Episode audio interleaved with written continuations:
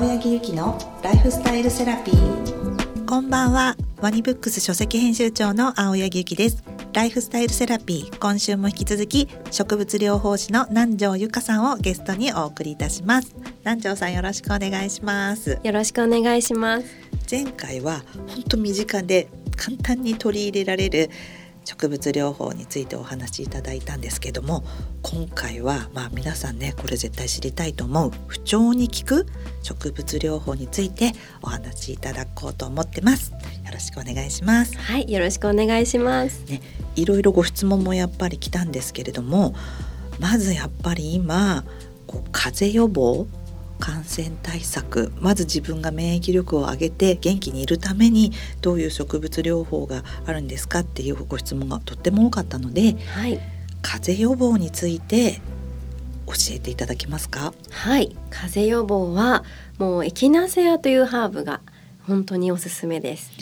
皆さんエキナセアって、まあ、ご存知の方もいらっしゃると思うんですけどの業界ではもうもう、うん、有名なハーブなんですけど一般的には聞いたことない方がほとんどだと思います。エキナセア、はい、エキナコシドという成分が含まれているハーブでしてキク科の植物なんですけれども、はい、えー、こちらはもう本当に白血球を活性化すると言われているので、まあ、飲むことによって自然免疫私たちのあの免疫力を高めてくれるというふうに言われています。じゃあそのエキナセアっていうのはどういった形で取り入れるものなんですか？はい、エキナセアはあの葉っぱ根っこ茎を乾燥させたものをですねあのハーブティーのような形で飲んだりあとはエキスになっているものあとは錠剤になってサプリメントになっているものなどいろいろ形態があるので、まあ、どの形態でも構わないので飲んでいただくとあの風邪予防になります。じゃああのハーブティーでもいっぱい売ってるんですね。はい。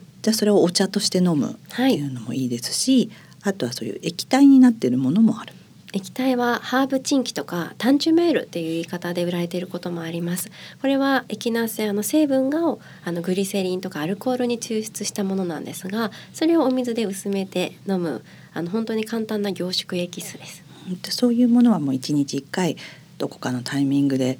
飲んでおくと風邪予防にすごくいいということなんですね。はい。じゃあ皆さんねエキナセアもう今ね調べたらねいろいろわーっと出てくるかもしれないので自分の取り入れやすい方法で取り入れていただければと思います。うん、はい、あとまたこの時期花粉症、うん、前回もねミントやユーカリやティートゥリーでこうすっきりするっていうことをお聞きしましたけれども、はい、今から取り入れる花粉症予防だったり今花粉症だったり何か効く植物療法ってどんなのがあるんでしょうか？はい花粉症は、まあ、体の中にヒスタミンがこう出てしまって鼻水とかくしゃみが、まあ、現れてくるので抗ヒスタミンっていう形であの植物の中にも抗ヒスタミン作用というものがあるので、えー、そういったものを取るんですが例えばネトルっていう西洋イラクサという植物を取っていただくのをお勧めしてます。ネトルはねもしかして花粉症の方は聞いたことがあるぐらい有名なハーブですけれども、うん、またそのネトルも同じような取り方でいいんですか？そうですね。ハーブティーでお茶として飲んでいただいたりサプリメントでもいいと思います。じゃあこの時期はもうちょっと花粉症ひどいなと思う方はお茶をネトルに切り替えて、はい、ずっと飲んでいるといいと。そうですね。あとはネトルと組み合わせておすすめなのがエルダーフラワーというハーブもおすすめです。エルダーフラワーってね飲み物とか炭酸とかでも出てますけど、それも組み合わせるといい。そうなんです。エルダーフラワーには、えっと、抗カタル作用というのがありまして抗カタルって何かというと鼻水とかくしゃみっていう上気道の上の方の感染を予防していくっていう作用なんですね。それがエルダーフラワーにはありますので、まあ、ネトルと合わせて取っていただくことであの鼻水のぐじゅぐじゅとかそういった不快な症状を抑えることができますじゃあそれはあのハーブを売ってるお店に行った時にネトルとハーブティーをこう買ってこうブレンドすればいいってこと自分でやる場合は、うんうん、ネトルとエルダーフラワーを自分でブレンドしてあげていいと思います。それ1対1ぐらいでいいんですかはい1対1で大丈夫です。それいいですね。そのもうまさに花粉症に効く、うん、おすすめブレンド。おすすめブレンドですね。はい。それもあのエルダーフラワーとかあのネトルってタンチュメールとか、うん、あのチンキとかでも売ってるところは売ってるんですかね？はい、ネトルもエルダーフラワーも、うん、あの植物なので賃金になっているものと、えー、乾燥した葉っぱを売っているものとそれぞれあります。じゃあもう取り入れ方は自分でもう、うんハーブティー作るのは少し面倒くさいよっていう人はもうチンキになったり単純メール液体のものをパッと飲むのが手軽ってことですよね。うん、液体の方がすごい皆さん手軽っていうふうにねおっしゃってます。ゆっくりねできる方はあの日常にお茶として取り入れるハーブティーとして取り入れるっていうことがいいってことですよね。はい。なるほど。あとこれがちょっと多かったんですけれども頭痛？うん。頭痛ってまあ常にね片頭痛で持ってる方でまあいろんな原因があるとは思うんですけれどもこう頭痛にこう効くよっていうようなハーブ教えていただけますか？はい、今青柳さんがおっしゃったように頭痛にも様々な原因があると思うんですが、まあ、今回はどんな頭痛でも効くあのエッセンシャルオイルをね、ご紹介します。はい。はい、それはラベンダーとペパーミントになります。すごく代表的な。うん、身近ですよね。うんあのラベンダーはなんとなく皆さんリラックスのあの香りっていうのを思うんですが実は酢酸リナリルという成分が入ってましてこれは鎮痛にとっても効果的なんですね。で、えーペパーミントのメントールにも同じ働きがありますので、まあ、この2つを合わせて使っていただくっていうのをおすすめしてます。ラベンダーとペパーミント。でどのように使うかなんですけれどもこれはあの植物油って言われている例えばスイートアーモンドオイルとかホーバー油というような、まあ、ごま油でも太白ごま油とか、まあ、香りのない、えー油を用意していただいて、まあ、それに100%のねエッセンシャルオイルを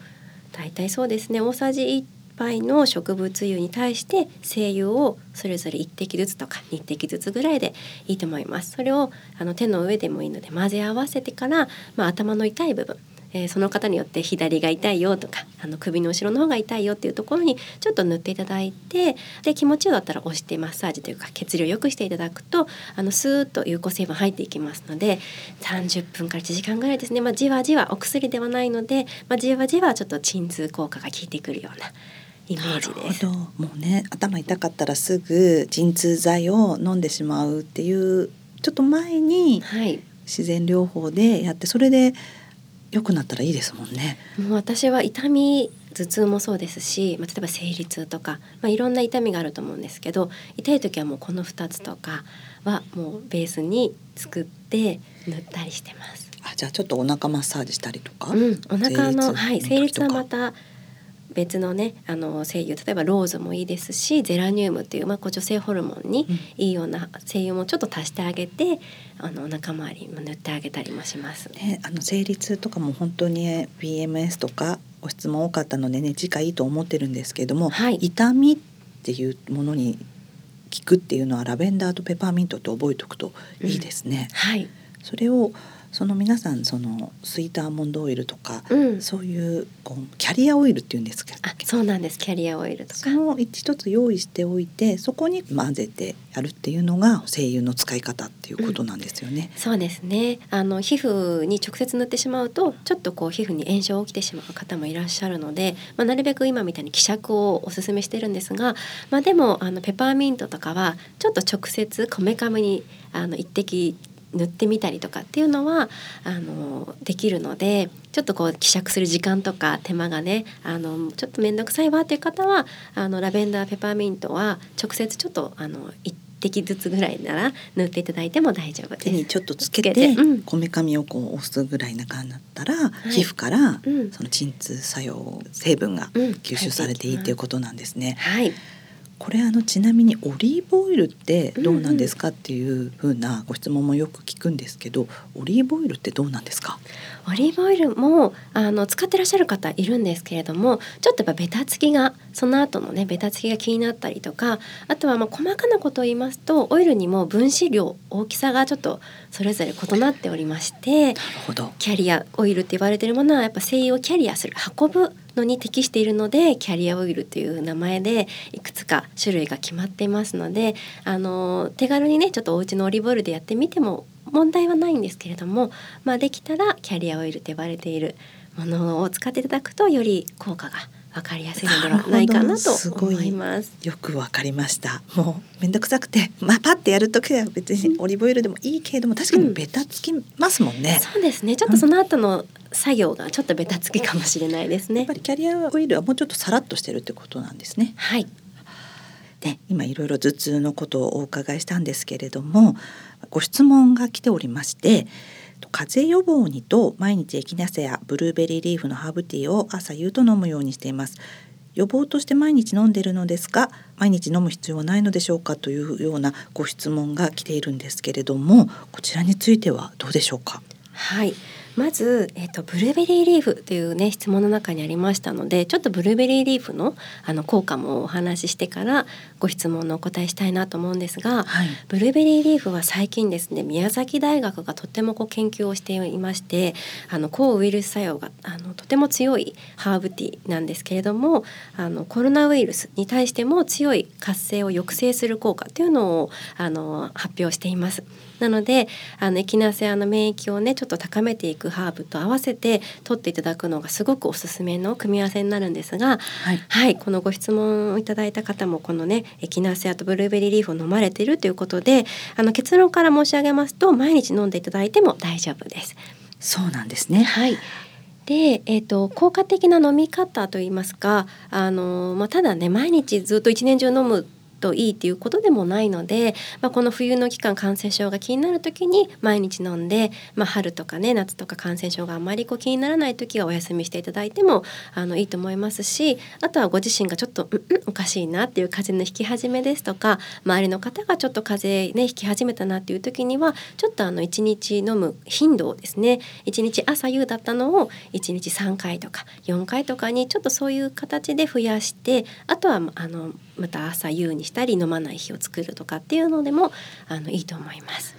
なるほどね。この質問の方せっかくブルーベリーリーフってねはい、あのいただいたんでブルーベリーリーフのね紅葉も聞けたところなんですけれどもご質問ありがとうございました。でも実は私今毎日飲んでるのはブルーベリーリーフなんです。素晴らしいですよね。青柳さん本当に。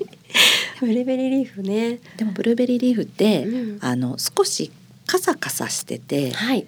こう飲みにくいって方もいらっしゃると聞いたんですけど、はい。私はもう慣れちゃったと言いますかなんか味がやっぱり草っぽいみたいな感じで言う方もいらっしゃいますけどそうですね。あとは酸味が少しあるので酸っぱいのが苦手な方はちょっと単体では飲みにくいなっておっしゃる方もいます。ね、そういう方もちょっと調べた時にはい。そういうような、あの声を聞いたりしてあとそれこそ森田敦子さんに、はい。そのコロナウイルスのあのことを聞いて実はそれが今載ってるのよっていうふうにおっしゃってそこから聞いたのではい、森田さんもうんちょっと飲みにくい感じはあるんだけどねっておっしゃってたんですけど、まあ、慣れちゃうとそんなかなと思うんですけど、そうですね。もしあの飲みにくいっていう方がいらっしゃったらエキナーセアとこう混ぜていただいたりとか、うん。あとはあのブルーベリーリーフっていう、まあ、他のハーブティーですね、まあ、特に何でも大丈夫なのであのブレンドすることでその酸味がちょっと和らいだりとか、うん。飲みにくさが軽減されるので、ブレンドをしていただくのもすごくいいと思います。なんかポリフェノールとかもすごく入ってるんですよね。そうなんです。抗酸化力も高いですし、うん。脂肪を分解する作用も高いのでちょっとダイエットしたいなっていう時これから春夏に向けてねうんあの皆さん薄着になっていきますので、うんブルーベリーリーフおすすめでございます。すごくいいご質問ありがとうございました。じゃあ次回はあの最終回になってしまうんですけれども皆様から結構質問が多かった月経痛とかあと更年期にかかってのお話とかあとメンタルについてのお話不調に効く植物療法についてお話しいただきたいと思います。南條さん今回もありがとうございました。ありがとうございました。ここまでのお相手は青柳ゆきと南條ゆかでした。青柳ゆきのライフスタイルセラピー